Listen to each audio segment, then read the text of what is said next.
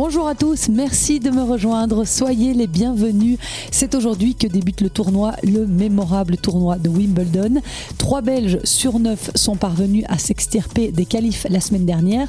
Janina Wickmayer, Gret Minen et Kimmer Kopejans. Vous entendrez la réaction de l'Anversois héroïque sur le gazon londonien jeudi. Je serai également en compagnie de Gérald Moretti, coach de Janina Wickmayer, et bien entendu de Philippe Dehaas, dont la protégée Gret Minen s'est aussi qualifié. Ce podcast sera une mise en bouche avant celui que je vous posterai mercredi en compagnie d'un autre invité de prestige, d'un autre champion belge. Dick Norman sera à mon micro, spécialiste hein, de cette surface qu'est le gazon.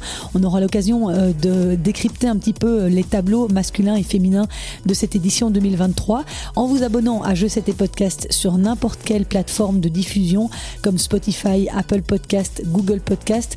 Vous serez quand un nouvel épisode paraît. Donc n'hésitez pas, je vous informerai également sur mes réseaux sociaux.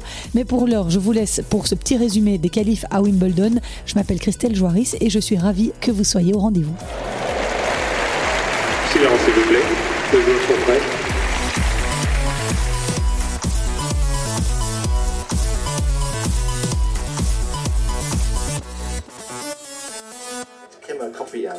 of Belgium seemed as though the Japanese player was going to get control of this match midway through, but the Belgian came through in five sets. I can't believe it. So surreal. I've I've never won a match here before, and now uh, I'm in the main draw. So yeah, I don't know what to say. It's uh, Il n'avait encore jamais remporté le moindre match à Wimbledon. Il s'est qualifié jeudi de manière absolument magistrale pour son premier tableau final dans ce tournoi du Grand Chelem.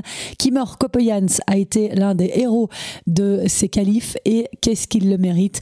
L'Anversois de 29 ans a dû batailler dès le premier tour de ces qualifs d'ailleurs face au Kazakh Timofey Skatov qu'il a battu en 3-7, 6-7, 6-4, 7-6, 11-9 au tie-break du dernier set. Au deuxième tour, il a battu son compatriote, notre compatriote Zizou Bergs, 6-4, 7-6. Et au troisième tour, qui se jouait au meilleur des 5-7, Kimmer est venu à bout de Taro Daniel, 105e joueur mondial, 6-3, 4-6, 4-6, 6-4, 6-2 après un combat de 3h26. Ce n'est que la deuxième fois de sa carrière que Kimmer Kopejans jouait un match en 5-7 et c'est la première fois qu'il en sortait vainqueur. Je lui ai demandé de réagir suite à cette énorme performance. On l'écoute. D'abord, euh, soulagement parce que j'étais énormément stressé pour finir le match. Et aussi, bah, bien sûr, j'étais super content. C'est un rêve de, d'être capable de jouer euh, le tableau final à Wimbledon. Alors, euh, ouais, j'étais super, super content. Et raconte-nous un petit peu, Kimmer, ce match incroyable contre Taro Daniel. Euh, j'avais bien commencé le match. je gagne le premier 6-3 et je mène un break 2-0 dans le deuxième. Il servait pas très bien au début. Je sentais que dans les échanges, il avait du mal avec, avec mes slices et, et avec ma agressivité. Mm-hmm. Et puis, euh, puis il a commencé à, mieux servir. J'ai fait un très mauvais jeu pour me faire breaker à 2-2 dans le, dans le deuxième. Et puis il a commencé à servir très très bien pendant, euh, pendant le deuxième set et troisième set. Et puis le terrain, je trouvais que ça allait moins vite. Alors pour lui, c'était mieux parce qu'il préfère de, faire des échanges. Puis dans le quatrième fin de quatrième set et dans le cinquième set, j'ai joué très très agressif et ça m'a permis de, de gagner le, ouais, les deux sets. Euh, c'était, c'était la clé pour gagner ce match. Et te voilà maintenant dans le tableau final où tu vas rencontrer au premier tour Alex Deminor, 17e mondial. C'est un joueur australien que tu n'as jamais rencontré. Un beau challenge pour toi. Ouais, j'espère que je peux jouer sur un show court. Ça serait très chouette. Euh, ouais, c'est un, un, joueur euh, ouais, top 20 du monde. Il joue très très bien sur gazon. Il vient de faire euh, finale à Queens. alors il, aime vraiment bien cette, cette surface. Ça va être un, match intéressant pour moi pour voir comment je, ouais, je peux jouer contre un mec top 20. je, je dois encore regarder avec mon entraîneur Niels pour pour voir si on peut trouver des, petits euh, trous dans son jeu. Euh, mais je suis très, euh, très excité pour, pour jouer mardi. Oui, une fameuse montagne à franchir pour Kimmer Koppejans, mais qui a déjà tout gagné, hein, puisqu'en participant à ce tableau final, il va remporter au minimum 64 000 euros, soit presque l'équivalent de ce qu'il a gagné depuis le début de la saison 2023. Voilà qui va faire du bien. Et côté stats, notez aussi que ce n'est que la quatrième fois de sa carrière que l'Anversois se qualifie pour le tableau final d'un grand chelem. Il l'avait fait à Roland Garros en 2015 et en 2019 et lors de l'Australian Open 2021. Kimmer Koppejans est le seul joueur belge à s'être extirpé de ses qualifs. Zizou Bergs a donc été l'une de ses victimes. Gauthier Auclin, lui, a perdu au deuxième tour face à Maximilian Marterer, 2-6, 2-6, l'Allemand qui s'est lui aussi qualifié pour le tableau final. Joris Delors a lui été battu au premier tour par le Hongrois Zombor Piros, malgré une belle résistance, 7-6, 1-6, 6-1. Enfin, Raphaël Collignon a passé un tour face au Chinois Yun Shaoke Tebu. Il s'est ensuite incliné face à l'Italien Bellucci. Kimmer Koppejans et David Goffin sont les deux représentants belges dans le tableau final à Wimbledon. David devait jouer contre Nick Kyrgios, finaliste l'an dernier, mais l'Australien a annoncé dimanche soir qu'il déclarait forfait. Il a expliqué avoir ressenti des douleurs au poignet la semaine dernière et un scanner de précaution a révélé un ligament rompu. J'ai tout essayé pour pouvoir jouer et je suis déçu de dire que je n'ai pas eu assez de temps pour le faire avant Wimbledon. Voilà ce que Nick Kyrgios a déclaré sur ses réseaux sociaux. L'Australien qui a été opéré du genou au mois de janvier n'a disputé qu'un seul match depuis le mois d'octobre. C'était à Stuttgart en juin où il a perdu contre le Chinois Wu Yibing. Il a ensuite déclaré forfait pour le tournoi de Halle. C'est le troisième grand chelem consécutif que va manquer Kyrgios après l'Open d'Australie et Roland Garros. David Goffin jouera donc à la place contre Fabian Marozan, éliminé au troisième tour des qualifs, mais repêché le loser. Ce jeune joueur hongrois de 23 ans, 96e mondial, a fait parler de lui récemment lors du dernier Masters 1000 de Rome. Il avait sorti le numéro 1 mondial, Carlos Alcaraz. Le match est prévu lundi. Chez les femmes, deux joueuses belges n'ont pas réussi à se qualifier pour le tableau final de Wimbledon. Marie Benoît et Magali Kempen. Marie Benoît a été battue par Semenistaya 6-4, 6-0 et Magali Kempen par l'américaine Robin Montgomery 6-4, 6-2. Les deux Belges qui ont sorti leur épingle du jeu sont Janina Wickmayer et Grete Minen. À 33 ans, Janina se qualifie pour la 14e fois pour le tableau final de ce tournoi du Grand Chelem. Elle a battu au premier tour des qualifs Ariane Artono, ensuite Elena Gabriela Ruse en 3-7 et Laura Sigmund, redoutable joueuse allemande qu'elle a écartée 6-4, 5-7, 6-3. On va écouter le coach de Janina Wickmayer, Gérald Moretti, qui travaille avec elle depuis septembre dernier. C'est jamais facile de, passer par les qualifs. Il y a toujours une certaine pression à, gérer, donc euh, elle a bien fait ça.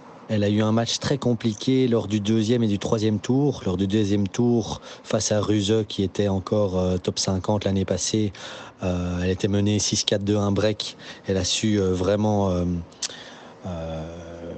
imposer son jeu encore plus et retourner la situation jusqu'à la fin du match. Mais pour moi, le match le plus difficile, c'était clairement le, troisième et dernier tour qualif contre Sigmund, qui, qui revient aussi en force et qui a déjà été aussi euh, top 30, où elle fait vraiment un bon match. Elle, est, elle mène 6-4, 5-4, euh, break, elle sert pour le match. Là, l'autre fait, fait deux bons jeux, puis, et puis elle perd le deuxième set. Euh, et elle a réussi à vraiment rejouer son meilleur tennis dans le troisième set pour s'imposer 6-3 après euh, presque 3 heures de match. Donc ça, c'était euh, vraiment euh, très impressionnant et, très chouette qu'un match de nouveau chargé en émotions. Oui, j'imagine. Et Yanina rencontrera au prochain tour la jeune russe de 25 ans, Blinkova, 39e joueuse mondiale. C'est un match qui est à sa portée C'est pas un tirage facile. Maintenant, c'est c'est les grands chelems, le tableau final, donc c'est rarement un, tour facile. Son adversaire frappe fort des deux côtés, donc il va falloir euh, imposer son jeu, essayer de la déplacer euh, au maximum et suivre vers, l'avant comme elle fait. Donc euh, franchement, c'est tout à fait faisable avec Yanina qui est en pleine forme en ce moment. Et je vous rappelle que Yanina Wickmayer effectue un comeback après avoir donné naissance à sa première fille il y a deux ans. L'anversoise de 33 ans était encore 600e à la WTA l'été dernier. Elle revient de manière assez fulgurante depuis un an et pourrait retrouver le top 100 en cas de victoire au premier tour. Le meilleur résultat de Yanina à Wimbledon est un huitième de finale. C'était en 2011. La deuxième Belge qui s'en est sortie dans ce tournoi des qualifs est la régulière partenaire de double de Janina Wickmayer, Grete Minen. Elle jouera le tableau final pour la troisième année de suite. J'ai évidemment demandé à Philippe Dehaze, son coach, comment s'était passée cette semaine de qualif pour Grete. Même quand il n'est pas en Belgique, il est toujours dispo pour Je sais tes podcasts. On l'écoute. Sortir des qualifs, c'est toujours vraiment une, expérience forte parce que c'est... Euh, bah, d'abord, le contexte du tournoi est complètement différent. On est à Roehampton, on n'est pas à Wimbledon. Et euh, c'est une, énergie particulière quand même, parce que tout le monde se bat pour, euh, un même objectif, et c'est de pouvoir jouer le tableau, euh, le tableau final du, je pense, plus beau et plus grand tournoi du monde. Enfin, ça, c'est laissé à, ma seule appréciation, évidemment, mais Wimbledon a quand même un, un aura que, je trouve beaucoup de tournois n'ont pas. Donc, le contexte de, ce tournoi de qualification est, particulier. Et Kritz s'en est très, très, très bien sorti. Le premier tour, c'était pas facile contre Bouchard. Alors, c'est pas la Bouchard de 2014 qui a fait finale euh, ici, mais ça reste quand même une adversaire. Euh, coriace, euh, capable notamment de, très très très bien retourner. Et donc Rit a fait un match très complet, très sérieux, très abouti. Je trouvais que mentalement elle était solide aussi et puis son jeu était bien en place. Deuxième tour, euh, elle joue une américaine, jeune américaine de 20 ans, Montgomery, grande, gauchère, pas facile parce que très puissante, très forte physiquement. Elle fait un très très bon premier set, c'est 5-4, il n'y a pas de break et puis elle gagne le jeu à 5-4 un peu venue de nulle part et elle est menée 4-0 dans le deuxième set et puis après euh, elle reste calme là encore une fois de plus et elle arrive à, trouver des solutions pour, pour s'imposer dans le tie-break. Elle fait un très très bon tie-break où elle sert très très bien. Et puis le troisième tour qui est en théorie souvent le plus difficile parce que pas à cause de l'adversaire spécialement mais parce qu'on se rapproche quand même vraiment de l'enjeu. Et là une fois de plus elle a été... Euh, elle a été à la hauteur. Donc euh, vraiment super semaine euh, pour Kate Minen et j'en suis très heureux. Great Minen et Janina Wickmayer rejoignent dans le tableau final Marina Zanevska, Elise Mertens et Isaline Bonaventure. C'est déjà malheureusement fini pour Marina Zanevska. Notre numéro 2 belge vient de s'incliner face à la tchèque Barbara Strikova qui revient pour la première fois à Wimbledon depuis sa demi-finale en 2019. Une joueuse très expérimentée dans ce tournoi puisqu'elle y joue pour la 17e fois. Strikova a été 16e mondiale en 2017 et numéro 1 en double, mais elle s'est retirée en 2021 pour devenir maman. Elle a repris en début d'année en bénéficiant d'un classement protégé. Au mois de mai à Rome, déjà face à Marina Zanevska, Strikova avait remporté son premier match depuis plus de deux ans. Elise Mertens est également sur les cours ce lundi après-midi. Elle rencontre la qualifiée slovaque Victoria Runkakova-Kuzmova, 127e mondiale, qu'elle a déjà battue à trois reprises sur le circuit. La dernière fois, c'était au premier tour de Roland Garros il y a quelques semaines. En cas de qualification pour le deuxième tour, Elise Mertens affrontera la vainqueur du match entre Venus Williams, 43 ans, quintuple lauréate à Londres, et l'Ukrainienne Elina Svitolina, ancienne numéro 3 mondiale. Les autres joueuses belges jouent mardi. Grete Minen aura fort à faire contre la Lettonne Yelena Ostapenko, 17e mondiale, vainqueur du tournoi de Birmingham et qui avait déclaré forfait en quart de finale du tournoi d'Isbourne la semaine dernière, évoquant un état fébrile, sans doute pour s'économiser pour Wimbledon. Isaline Bonaventure a été nettement plus chanceuse au tirage. Elle sera opposée à la qualifiée chinoise Bai Zhuoxuan, 191e mondiale. En cas de victoire, la Stavloten pourrait affronter Hans Jaber, sixième mondial. Janina Wickmayer, enfin dernière belge en lice, jouera face à Blinkova. Je vous l'ai dit tout à l'heure. Et dans ce tournoi des qualifs féminins, on soulignera la nouvelle performance de Mira Andreeva, jeune russe de 16 ans qui s'est qualifiée pour le tableau final alors qu'elle n'avait jamais joué sur gazon avant d'arriver à Wimbledon. D'après certains médias sur place, sa première séance d'entraînement a d'ailleurs été un peu chaotique parce qu'elle est tombée trois fois, mais visiblement elle a vite appris à dompter la surface puisqu'elle n'a lâché que 7 jeux sur ses deux premiers tours qualifs. Elle a en revanche laissé un set à son adversaire au dernier tour. Mira Andreeva jouera Xi Wang au premier tour de ce tableau final.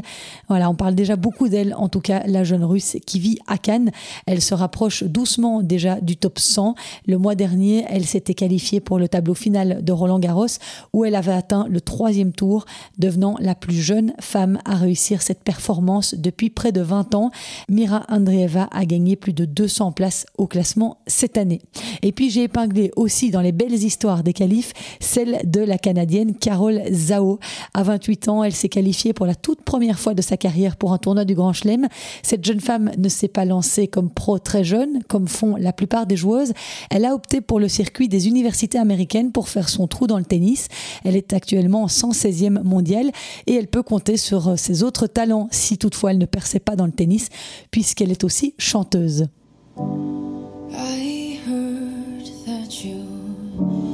Settled down, that you found a girl